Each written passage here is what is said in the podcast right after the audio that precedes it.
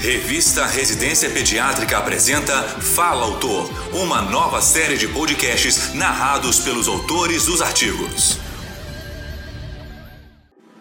Nesta edição, convidamos a doutora Camila Alau para expor sobre o artigo Distúrbios do Sono na Infância. Mestre e doutora em Neurociências pela PUC Rio Grande do Sul, a especialista é professora adjunta do Núcleo de Neurociências da Escola de Medicina da referida universidade.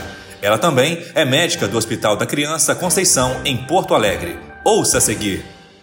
Os distúrbios do sono são prevalentes na faixa etária pediátrica e estão associados a um maior risco de uma série de alterações comportamentais e metabólicas, como déficit de atenção, distúrbios do humor, hiperatividade e de desenvolvimento de sobrepeso e obesidade. Na faixa etária pediátrica, o distúrbio do sono mais comum é a insônia, que é definida como uma dificuldade ou resistência para adormecer sem a intervenção do cuidador, ou uma dificuldade de manter o sono ou mesmo despertar mais cedo que o desejado. Esses sintomas devem estar presentes apesar de um ambiente propício para o sono e ocorrer ao menos três noites por semana. A chave do diagnóstico é a presença de consequências diurnas, sonolência, fadiga, alterações do funcionamento escolar ou do trabalho, redução da capacidade intelectual ou alterações do humor ou do comportamento. E na insônia infantil, essas consequências podem ocorrer tanto na criança quanto no cuidador.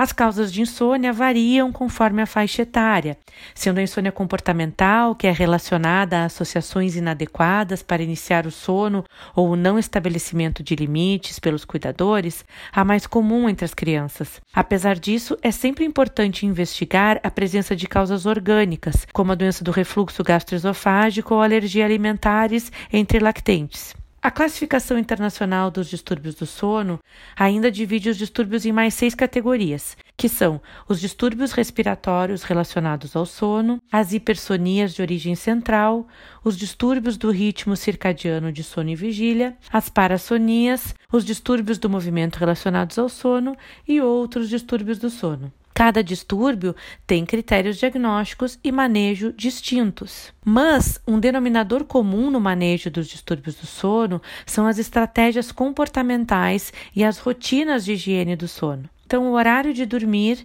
deve ser regular entre os dias da semana e os finais de semana, com restrição de alimentos e bebidas estimulantes, como refrigerantes, café e chocolate à noite, evitar o consumo excessivo de líquido perto do horário de dormir, assim como evitar a exposição a telas ao menos uma hora antes de deitar e reduzir a luminosidade do ambiente. Atividades tranquilas e prazerosas antes do horário de dormir, como leitura ou uma música tranquila, devem ser estimuladas e a criança deve adormecer na própria cama. O padrão ouro no diagnóstico dos distúrbios do sono é a polissonografia noturna. No entanto, na consulta médica, uma anamnese completa, que inclua perguntas sobre a rotina da criança e detalhes em relação ao horário e ambiente do sono, e um exame físico detalhado, em muitas situações já são suficientes para o estabelecimento do diagnóstico, principalmente quando se trata das insônias comportamentais. Portanto, o médico pediatra exerce um papel fundamental no processo preventivo no diagnóstico e no manejo dos distúrbios do sono na infância, encaminhando para avaliação especializada quando necessário.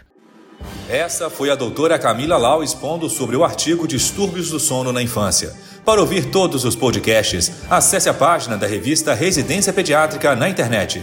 O endereço é residenciapediatrica.com.br barra mídia barra podcast. Residência Pediátrica, a revista do pediatra.